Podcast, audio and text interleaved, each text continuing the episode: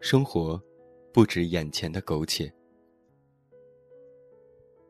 前段时间，我在出差去台北的飞机上，偶尔醒来，看到旁边的同事偷偷抽泣。我扭过身子问他：“怎么了？”他抬起手抹抹眼泪，告诉我：“家人给的压力太大，总让他回去生活。自己在北京近十年，却一直没有归属感。虽然做着看似光鲜的工作。”但是背后的艰辛，又几人能懂？自己想想，还是放弃吧。但是，我插话说，不甘心。他点点头，对，不甘心。我心想，不甘心，那说明你心里还有梦啊，傻姑娘。有人说不相信奋斗的意义。有人因为无法得到心中所想，要早早的放弃。有人不知道坚持下去究竟为何。也有人，在面对生活的百般压力面前，交枪缴械，宣布投降。生活把我们翻来覆去的虐待，而我们，仅仅是为一些大众标准生活。这样的日子，就会活得顺畅如意吗？我不相信。曾经有一段时间，我处于写作的瓶颈期。对于目前市面上的畅销书看得不够，也不愿意去了解。处于自己的世界里自怜自艾，觉得没有办法写出更好的文字。在和编辑老师开始讨论时，我问出了这样的问题：拼死拼活，到底是为了什么？他一愣：“为什么？为自己呗？难道就这么放弃？你甘心吗？”我认真思索了这份不甘心。我们之所以生活在看似和自己无关的城市，之所以还做着一些旁人看来无用的事情，都是因为我们内心所想，想到的，都愿意去做。做不到，想要放弃的时候，就会涌出一份心酸的不甘心。后来在一次聊天中，这位编辑老师，第一次对我讲了他的故事。十年前，独自来到北京，二十出头的年纪。为了爱情，扛着行李，来到这座陌生的城市。一切生活与往日不同。住在半地下室里，每天做一点散工来养活自己。不久后，爱情离他而去。他开始真正考虑怎么度过以后的日子。后来机缘巧合进入图书行业，那时身上已经没有积蓄，借钱买了辆二手的自行车，每天上下班骑行两个小时。他告诉我，那时候如果遇到下雨或者是天气不好，就要坐公交车上班，中午的盖饭留一半到晚上吃。八块钱，就是一天的饭钱。后来附近开了家新饭馆，里面的黑椒牛柳盖饭特别好吃，但是要十二块。可惜不能够总吃，太花钱。思来想去，还是八块钱的适合自己。我问他：“那么辛苦，怎么不回家呢？”他拍着我的肩膀说：“现在不也挺值得的吗？当你有很多路可以走的时候，去走当下的路，做当下的事。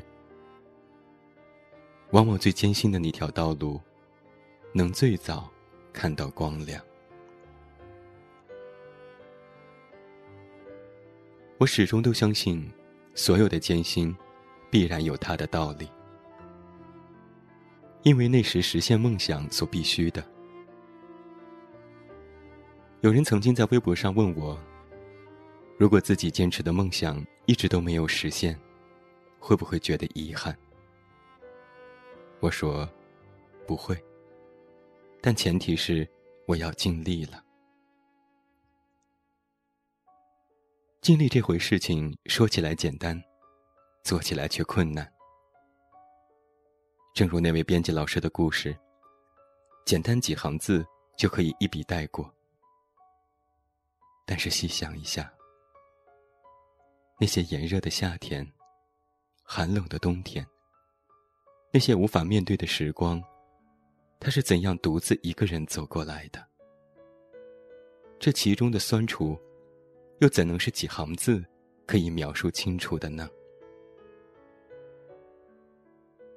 后来，和我一起出差的姑娘告诉我，之所以在飞机上情绪崩溃。是因为不愿意过一眼望到头的生活，但又不知道该如何坚持。现在我应该告诉他：当你不知道如何去选择的时候，去走最艰辛的道路。谁都想要过好的生活，没有人喜欢艰辛，也没有人愿意一直劳累。但是啊，在你想要过好之前，首先要走过艰辛。我始终相信，艰辛会让人成长，而努力一定会带来更好的未来。将来的自己一定会感谢现在在艰辛道路上苦苦坚持的自己。生命终归是漫长的，我们所能依靠的只有自己。所以，管那么多做什么呢？该做的做，该走的走。流泪了就擦干，迷茫了就调整。你面向阳光，才能继续前行。而背后那些艰难的阴影。也会因为光的渐亮，让它无处可寻。生活不止眼前的苟且，还有诗和远方的田野。你赤手空拳来到人间，为了心中的那片海，不顾一切。祝你晚安，有一个好梦。我是远近，你知道该怎么找到我？像个孩子，在城市浪漫的家乡，放任脆弱去赤裸对话。我经常沉溺幻想，他讽刺人生还如此温暖，让我能看清晰自己的模样。好强的我并不。坚强，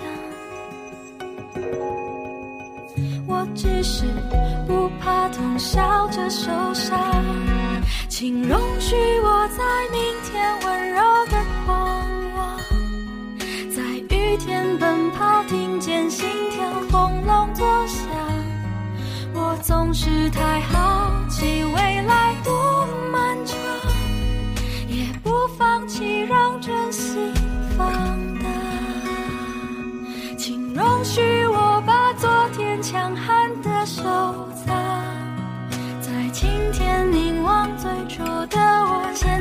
怎样？我知道，真实人生有风有浪，纵然有沮丧。我也不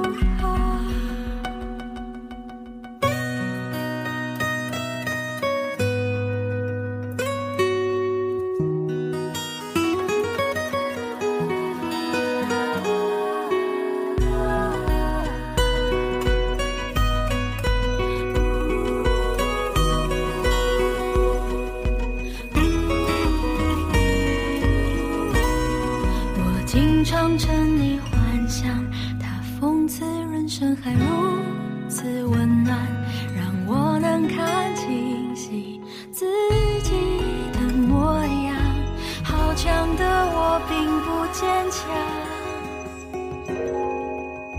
我只是不怕痛，笑着受伤，请容许我在明天。